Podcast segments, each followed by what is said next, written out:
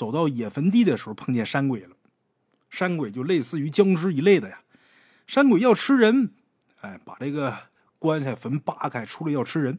这木匠啊，挺机智啊，假装说自己呢刚才走路走的浑身都是汗，让这山鬼啊说：“你先坐会儿，等我自己身上这个人气啊消了一点，你再吃。”这山鬼一想也是啊，人这心肝里这热血呀，晾凉了能更好吃。于是呢，就拽这木匠，把这木匠呢拽到这棺材边上，怕他跑了嘛啊！来，先晾一会儿。结果呢，这木匠机智，一把把这山鬼给推进棺材里边了，然后把这棺材盖给盖住了。之后拿墨斗线把这个棺材给缠住了。这一缠完，这棺材动不了了。最后又给困里边了。这木匠跑了。第二天白天的时候，叫上人过去，一把火把这棺材给烧了。啊，像这一类故事啊，咱们鬼友听过不少，都是说木匠的。咱们大圣鬼话也讲过不少，但是杨叔他们说呀，说这故事啊，多半呢可能是假的，但是其中有真的。哎，这故事里边合理的地方在哪儿呢？就是说他用这木斗线把棺材给缠住，那木匠肯定是学了鲁班术了，要不然区区木斗线困不住山鬼。他们的师傅就是学了鲁班书里的符咒，这门手艺很厉害。杨叔还讲了一个他自己的经历。他们在贵州的时候啊，跟着师傅去别人家给干木匠活。有一次呢，有个老辈子请他们打寿材、打棺材。师傅前脚刚跨进门，一看这个木头是横着放，头朝东，尾朝西，而且木头是二寸厚。师傅一看这个脸色有点变了。等主人家小辈得空，然后呢，他这师傅就跟人家说，就说你们家这老辈子。活不过七天，赶紧抓紧准备后事。现在弄棺材啊，来不及了，因为连打棺材再上漆什么的，来不及。赶紧去买一口吧。这家这小辈儿一听这很生气呀，他们家老辈儿啊，身体呀硬硬邦邦的，中气十足，怎么可能活不过七天呢？就这么的把他们师徒就给撵走了。结果真不到七天，那老辈人真走了。哎，诸如此类的事儿呢，他们没少经历。哎闲聊之中，自叔养了几只猫呢，过来蹭咱们鬼友。这些猫啊，挺粘人的，也通人性，但是看起来很猛。为什么这么说？因为这猫喝白酒，就这几只猫把这白酒当水喝。咱们鬼友就眼看一只小花猫啊，舔了小半碗白酒，然后倒地上，很慵懒的抻着四肢，呼噜呼噜的，感觉很舒服的那个意思。然后就开始呼呼大睡。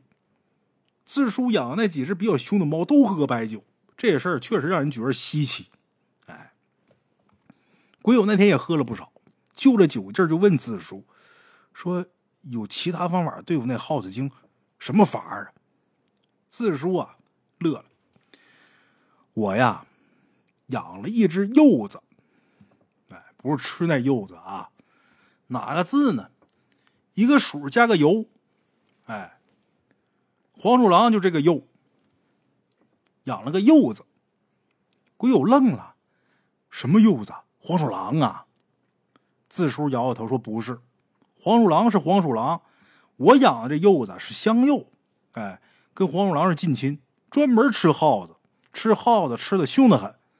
不过这种野生动物啊都有灵性，得用个办法才能把它请过去。”鬼友就问他怎么请啊？自叔乐了。笑呵呵的把手里边的酒举起来了。哎，原来这个动物跟人一样，但凡有点灵性的动物都喜欢喝酒。比较出名的，比如说猴子，云南多山猴子多。以前有一种酒就叫猴酒，据说是山上这猴子捡了山果存起来，然后发酵了变成酒了。猴子喝了酒之后打醉拳，哎。解放前，山里的老猎人呢，抓猴子也喜欢用酒下窝子，用这酒做陷阱。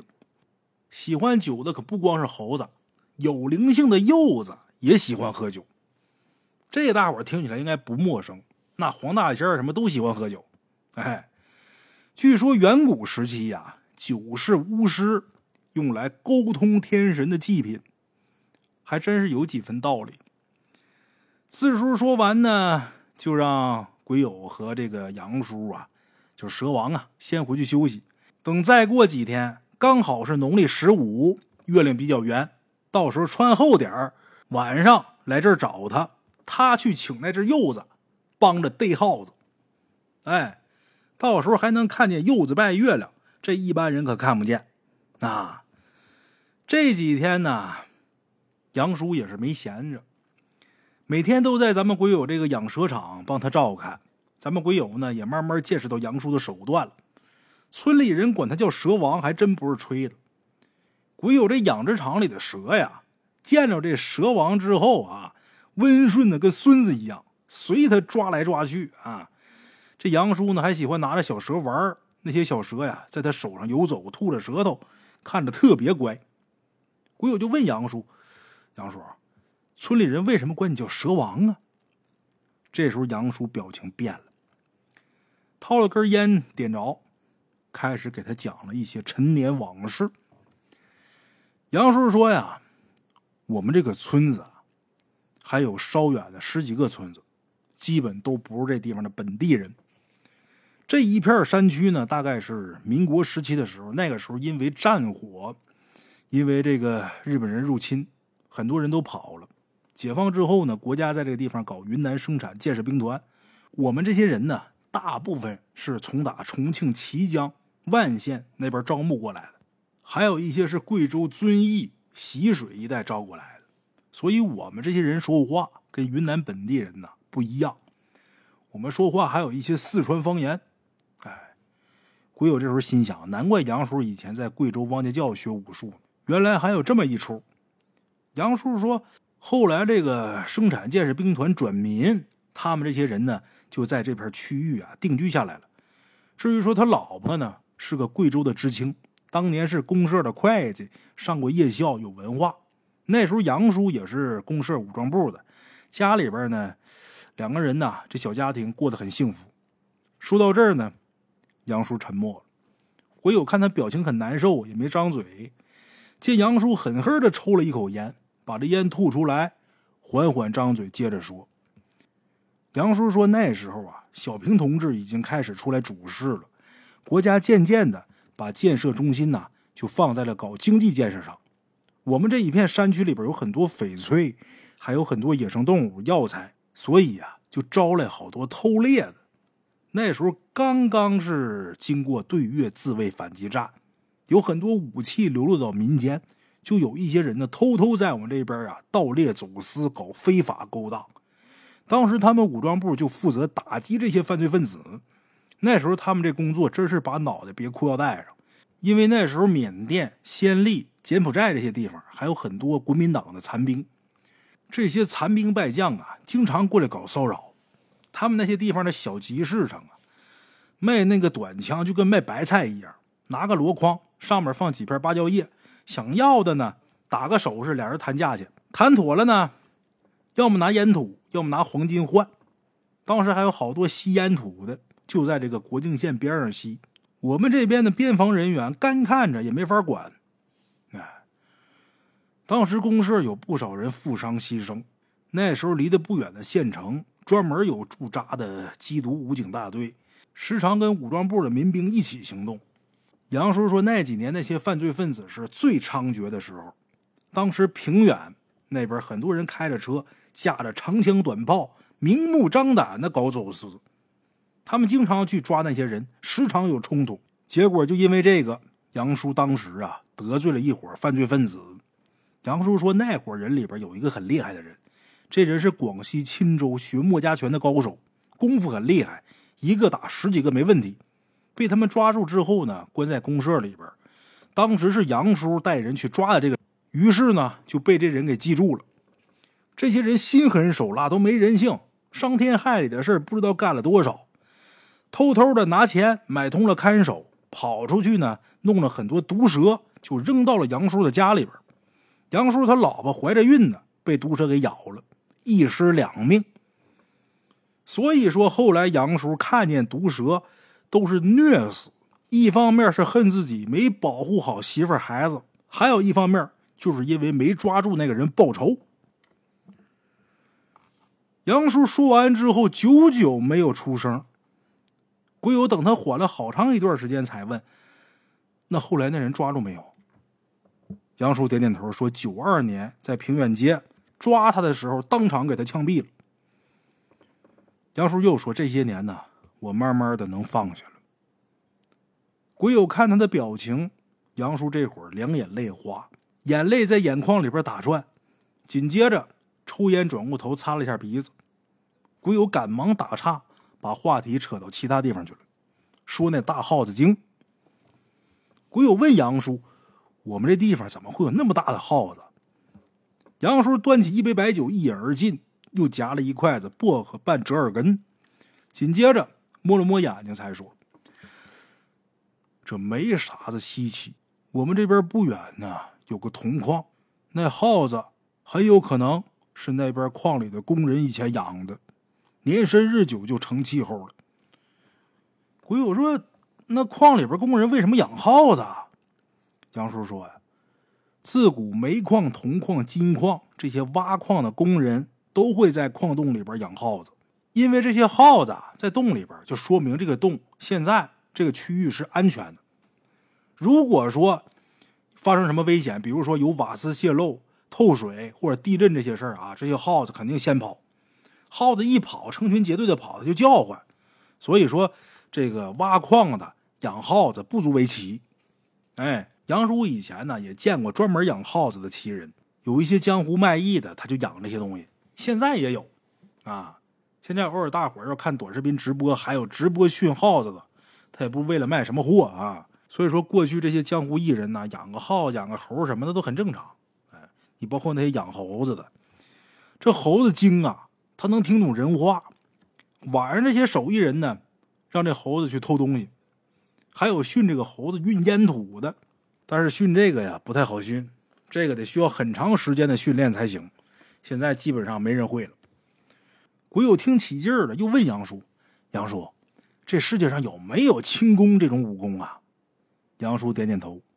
杨叔说：“所谓的轻功啊，他们当年抓到的那个练广西墨家拳的那个人。”也有几手，以前学武术都是师傅带徒弟，带一辈徒弟几十个人，能得到真传的也就两三个，而且这两三个人呐，每个人只传他一两手绝技，所以说现在会武术的人越来越少，他一辈辈往下传，越传越少。杨师傅说他当年有个师兄学轻功的，真正的轻功呢，他说也没多稀奇，哎。这杨师傅大概讲了一下这轻功是怎么练的。他们当年在贵州山里边学武术，一边得帮师傅种地，一边得上山上去采药做药，然后还得学做木匠活。所谓的轻功啊，他只见过这个师兄练过。刚开始呢，是练扎马步，马步扎个一两年，能举着这石锁过三关六洞的时候，就在地上挖一个三尺的坑，在里边啊拎着这石锁练跳。跳坑，从哪这坑里往出蹦。他是逐渐给这坑加深，一开始可能从打三尺开始练，慢慢哎，过两个月长半尺，再过俩月长半尺，这么慢慢慢慢往下加。等这坑到了一丈的时候，三米多高的时候，还能从哪这坑里边蹦出来。这时候腿上这功夫基本就扎实。他这个蹦不是说直拔从打这个。坑底直接拔三米拔上来，他是说你不用手，这脚在里边，你不管怎么蹬着，反正你能从俩这坑里边蹦出来，腿上功夫基本扎实。然后弄一个大陶缸，在这个缸里边抹上油，哎，练功这人呢脱得溜光，在缸里边练脚步。什么时候练到不用手，光用脚能从打这缸里边出来？哎，不管你是怎么蹬着，怎么挠着，反正不能用手。你能从打这个抹满油的大陶缸里边再练箩筐，箩筐得现编，七尺宽，七尺长。人站到这个竹筐上面，翻转腾挪，脚不离筐，这筐还不能动，不能乱翻。这时候啊，练到这个程度，就能去练牙功，悬崖那个崖。杨叔说，轻功里边最难练的就是牙功。得在悬崖峭壁上攀爬，然后呢，从打上面往下蹦，就练脚这个卸力，卸这个劲儿。想要学这个，没七八年功夫入不了门。而轻功这功夫啊，门槛在门槛里边，除了练功，还得用药材来擦这个身子，吃各种药材，熬这个身子骨，很难练。哎，除了轻功，其他的比如什么缩骨功啊，这些都差不多啊。但是也有好练的，比如说练个拳脚，出去之后不被人欺负，学过两三年呢，也就学有所成了。中国传统功夫最重要的是扎马步，这马步扎得稳，桥是桥，路是路，腰杆子当，手是两扇门，脚打八面人。哎，而且以前的功夫学得好的呀，都会医术。蛇王杨叔就是个半吊子赤脚医生，寻常呢抓点中药治点感冒这些不在话下。哎，杨叔还叮嘱咱们鬼友，要对这些传统的东西。保持敬畏，就比如说啊，你养蛇，你有没有注意到你蛇场周围有很多蛇泡，而且还长出了一些药材出来？老人有句话说嘛：“毒蛇出没处，七步必有药。”这个药说的是这毒蛇出没的地方，七步之内就有解药。哎，鬼友说这话不假，万事万物相生相克，人生在世，保持敬畏总是好的。就说这个耗子，其实这个耗子精本身在大山里边，它不愁吃不愁喝。但是现在社会发展的太快，养殖场又很多，那耗子以前呢找吃的很困难，现在呢到养殖场随便吃，所以呢它就跟人越来越近了。就算把那耗子逮住了，也不知道后边还会不会有其他东西。咱们鬼友点点头，跟杨叔两个人酒足饭饱，杨叔就去休息了。咱们鬼友也好好休息了一下，为什么？因为明天字叔要来，来之后要带着咱们鬼友去见识见识他怎么请柚子来帮忙捉耗子。哎，这一宿啊，咱们鬼友睡得特别安稳。第二天一早，咱们鬼友开着车去接字叔。咱们鬼友本以为字叔叫猫王嘛，应该会带很多猫跟着一起去，结果咱们鬼友大吃一惊，字叔拎着一个小背篓，这背篓里边啊。背着一只看起来蔫不拉几的一只狸花猫，这狸花猫看起来也不是特别大啊，就正常普通狸花猫，无精打采的，在这个背篓里边窝着睡觉。鬼友就问字叔：“字叔，这猫是最厉害的呀？”字叔乐了：“ 不是，但是这猫啊，它是最敢抓耗子的。”字叔说：“现在大部分猫胆儿都小，不敢上山逮耗子，但是这猫……”从小是在野外长大的，很小的时候就会逮耗子，胆儿大。哎，接下来字叔啊安排咱们鬼友去搞点鸡蛋，再弄点香油，然后呢搁点肉，专门要里脊肉，再多弄点猪油，就差不多了。鬼友赶紧按这个单子去买东西，把这些东西都准备好之后，顺便呢又买了几斤卤肉，一只鸭子，又买了一些他当地的粮食酒。正好杨叔这会儿也来了，他们三个人呢在养蛇场弄个锅，炖着青菜，炖着豆腐，哎，吃着肉，喝着酒，等着深夜。四叔说今天是十五，这月亮啊会比较圆，啊，这种时候深山老林里边那些成了气候的动物啊会出来拜月亮。鬼友听得一惊一乍的，心里边琢磨：这真的假的呀？他虽然说从小啊在这边长大的。但是自从学了医学之后呢，对于这些山精水怪的传言呢，压根就不信。他们大一的时候就开始上这个解剖课，刚开始的时候，咱们鬼友也害怕。后边他能一边上解剖课一边吃东西，再后来呢，就觉得最大不过一死，有什么可怕的？哪有那么玄乎？但是这段时间发生的事儿啊，越来越打破他固有的三观。也许可能是人年龄越大，越相信命运吧。咱们简言杰说，晚上他们一边喝酒一边聊天，这时间呢也快到了。杨叔告诉咱们鬼友说，他们这一片以前风水很不错，可惜就是那些年呢开山挖路，尤其是挖水库，把他们这地方的风水给断了。很简单的例子就是啊，这些年山上的药材越来越少。这不用杨叔说，咱们鬼友自己也深有体会。他记得他小时候啊，山里边有很多小溪。这些小溪里边啊，有很多山螃蟹，还有黄鳝、泥鳅、小鱼儿。不忙的时候呢，拎个小桶到河里边去搬石头，一抓就能抓着大螃蟹。那时候农田里到处都是青蛙，蛇也特别多。这些年呢，螃蟹越来越少见了，黄鳝也很难能抓着了，农田里边的青蛙更是少之又少了。鬼友记得他小的时候，油菜地里边有很多癞蛤蟆，那大癞蛤蟆得有脸盆大小。不小心要是踩着之后啊，这脚底板疼。哎，农田里边耕田的时候呢，还能挖出这河蚌。这大河蚌也得有脸盆那么大，但是现在呢，都很难见着了。哎，当时山上啊，漫山遍野的野葱，还有折耳根、野果子。现在野生的折耳根很少了，要挖得去比较偏的地方才能挖着。哎，自叔说，晚上咱们上山呐，不能打手电筒，那些东西怕光。手电筒光太亮，会把他们吓跑。鬼友说：“那咱们怎么办呢？”自叔啊，这时候从打这个背篓里边掏出三盏煤油灯，把这个递给咱们鬼友还有杨叔三个人，一人一盏。随后呢，又拿出一把草，这草咱们鬼友认识，这叫灯芯草。这种草以前到处都有，但是现在不常见了。自叔说呀，山里的畜生啊，很敏感。闻到生人的气息就会跑，咱们最好是打蜡油灯，用灯芯草做灯芯蜡油和灯芯草这气息呀，能把我们身上这人气给盖住。哎，说着话，字叔就把这些灯芯草递给咱们鬼友，让咱们鬼友帮忙扯灯芯灯芯草呢是圆形的，中间的纤维灯芯抽出来，放在蜡油里边，用打火机一点就能亮。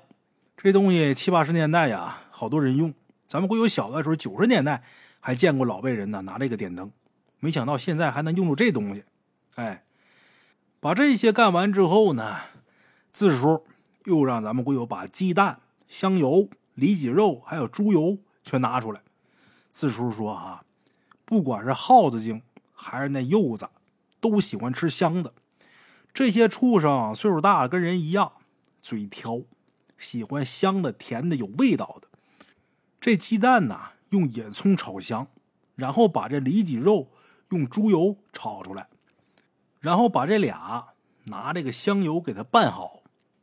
这就是请那柚子和耗子精的东西。咱们会友说不弄点药啊？四叔摇摇头，那玩意儿比人还精，你下药它根本就不出来。还有啊，等会儿出了这门，千万不要说逮耗子精这些话。举头三尺有神明，地过三尺鬼不同。那些东西啊有灵性，你说出口，他就能听见。鬼友点点头，心说没这么玄乎吧？但是既然请了字叔来，咱就听人家的吧。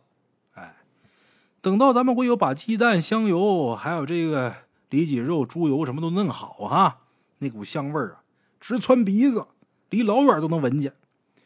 这时候呢。字叔带来那只啊，蔫不拉几那花猫啊，像是换了个猫一样，眼睛闪光，绕来绕去，蹭来蹭去。字叔呢，给这只狸花猫啊弄了点肉，说不能给它喂太饱了，喂太饱了，一会儿该不干活了。哎，这狸花猫吃完之后，字叔抱着狸花猫，嘴里边嘟嘟嘟嘟嘟嘟说了几句话，然后就看这狸花猫在院子里边转了转，朝山上就跑了。哎，这时候字叔说：“走。”跟起，四叔提着这油灯，让杨叔还有咱们鬼友跟上。以前他没注意啊，十五的月亮比平时圆很多。今天晚上一轮巨大的月亮在天上挂着，山峦都看得清清楚楚。鬼友说这些年呢，他们那边山上的树木啊少了很多，大部分森林呐都被砍了，种枇杷了，种枇杷，种芒果，种这些水果。他说：“那天其实不用打这个油灯也能看得清楚。哎，那只狸花猫呢，在他们前面跑来跑去，不时的回头看他们几眼，居然慢慢的就到了当年蛇盘沟那地方。哎，现在这蛇盘沟已经没有瘴气了。杨叔看到这地方也是感慨万千。鬼友问杨叔：‘杨叔，以前这地方那么多蛇，还有瘴气，现在怎么没了呀？’”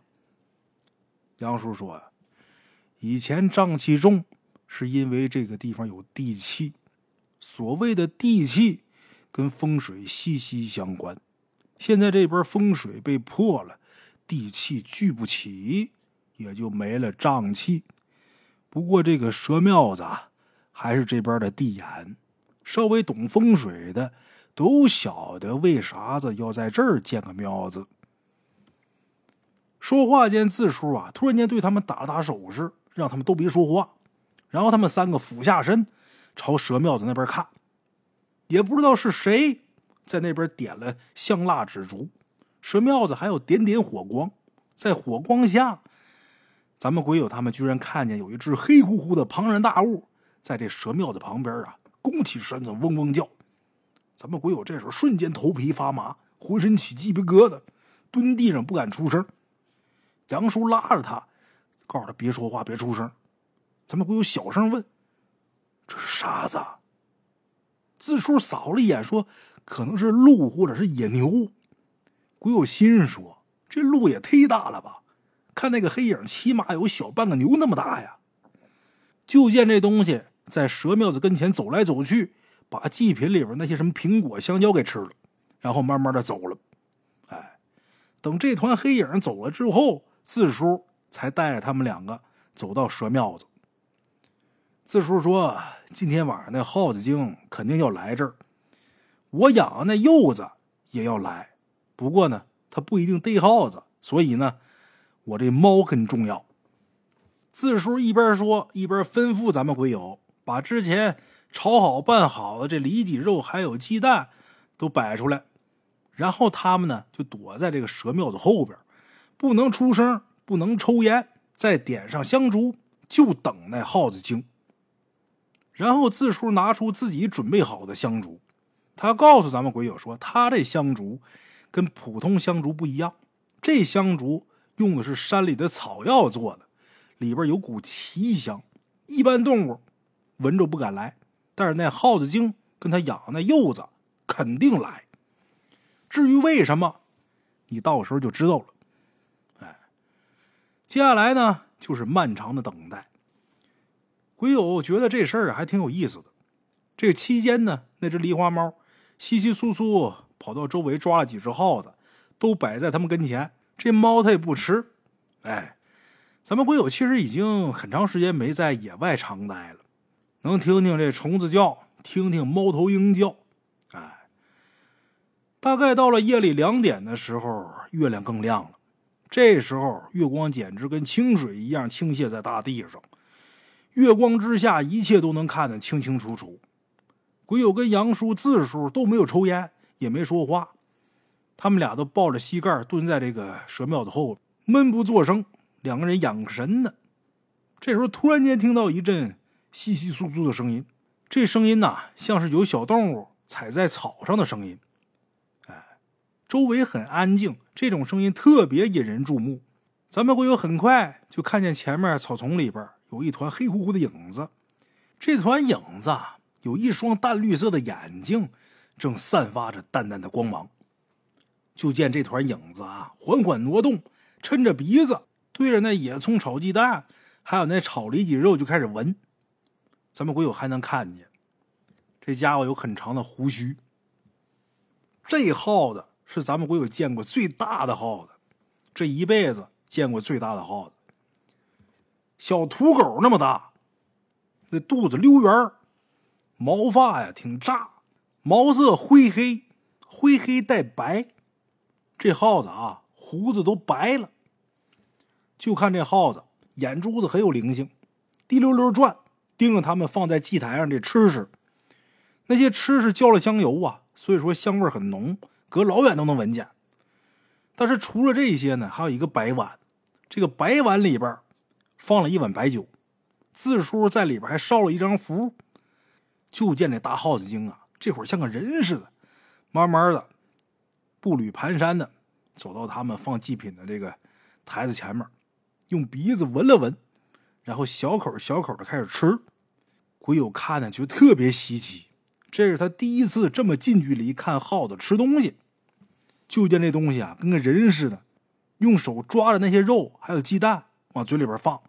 吃一会儿，好像是觉察自己这个嘴边上有油，用两只爪子洗脸，用爪子把自己的胡须和脸颊上的油啊擦了擦。之后呢，这耗子精小跑着，慢慢的跑到了那碗白酒跟前之后呢，用爪子端着白酒碗开始喝。这耗子竟然做出一个端的动作，他不是舔，不是吸溜，他把这碗端起来喝。鬼友看的目瞪口呆，也不敢说话。字叔跟杨叔啊，都见怪不怪，盯着这大黑耗子喝酒。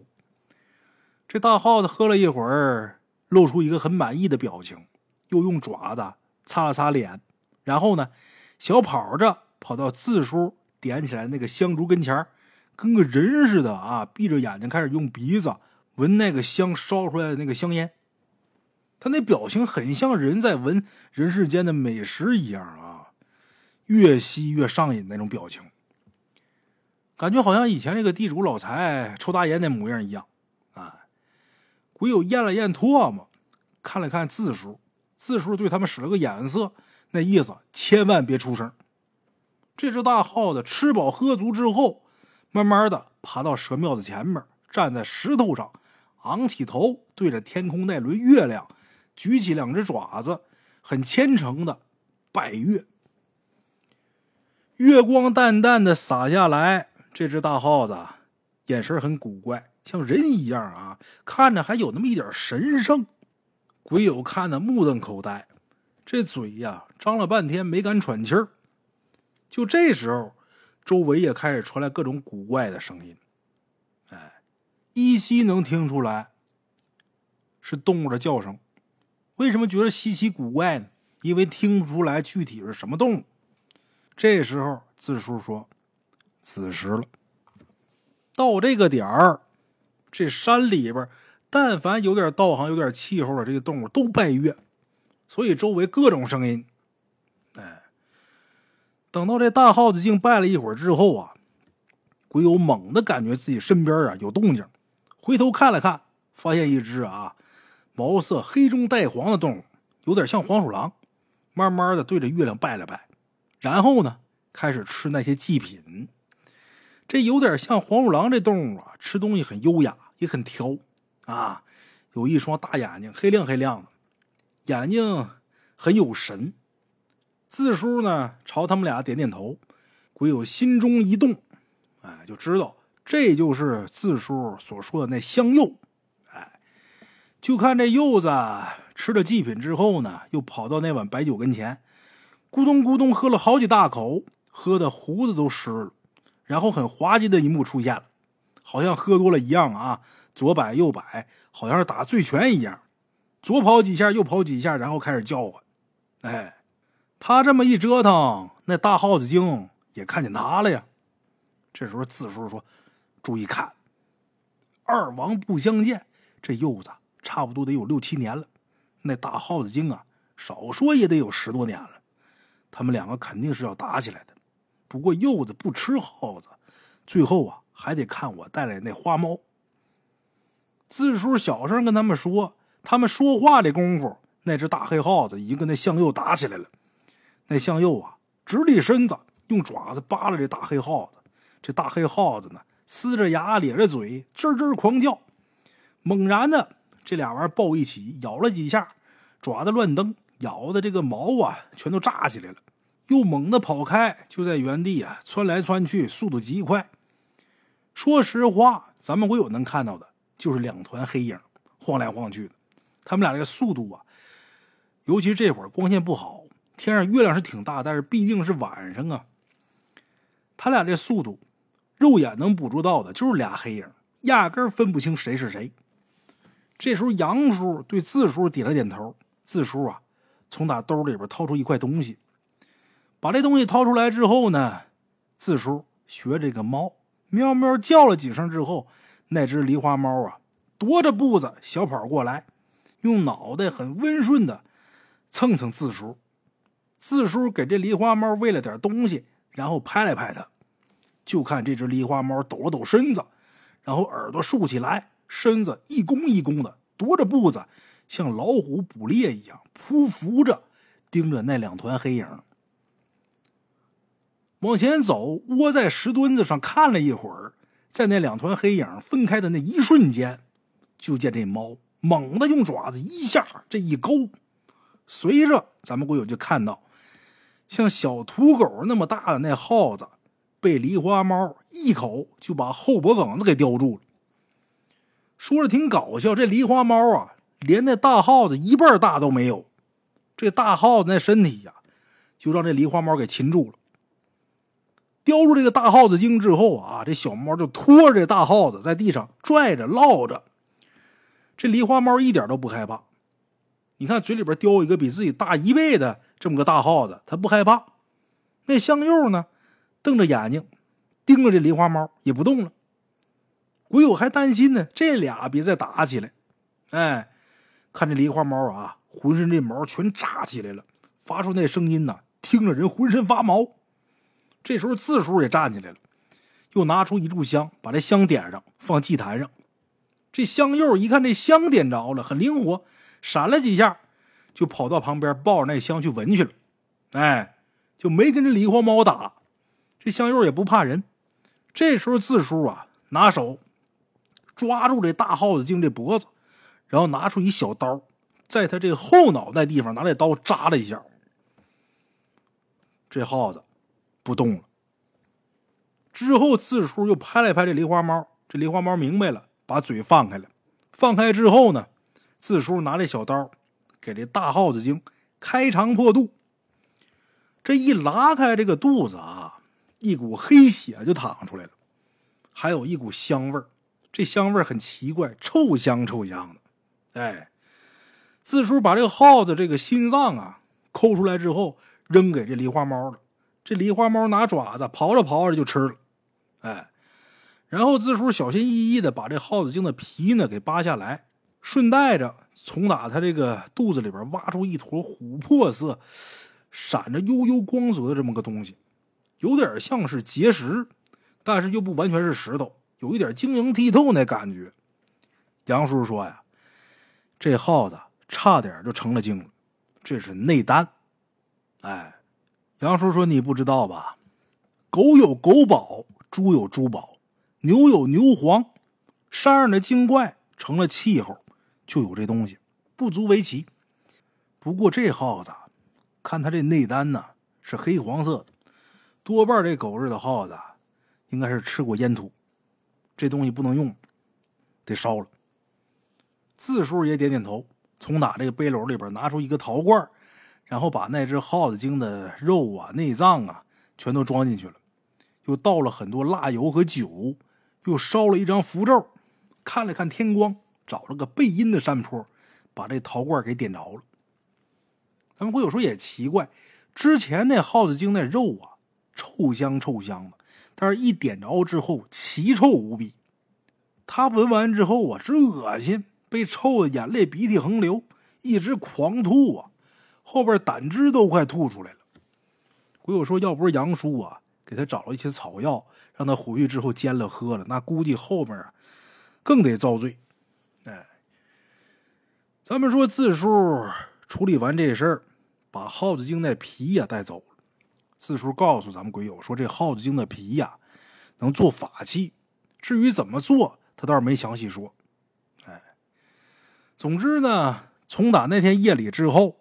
唯有他们家的这个养蛇场和周围的养殖场，就再也没有什么东西啊能搞事情了。哎，随着养蛇场的规模渐渐扩大，鬼友发现以前那些民间习俗，其实离咱们生活并不遥远。尤其在咱们鬼友生活渐渐富足之后，哎，他更是这么觉得。他就想啊，难怪有人说，越有钱越迷信呢。哎，好了哈，我是孙大圣，咱们这期故事就到这儿，下期见。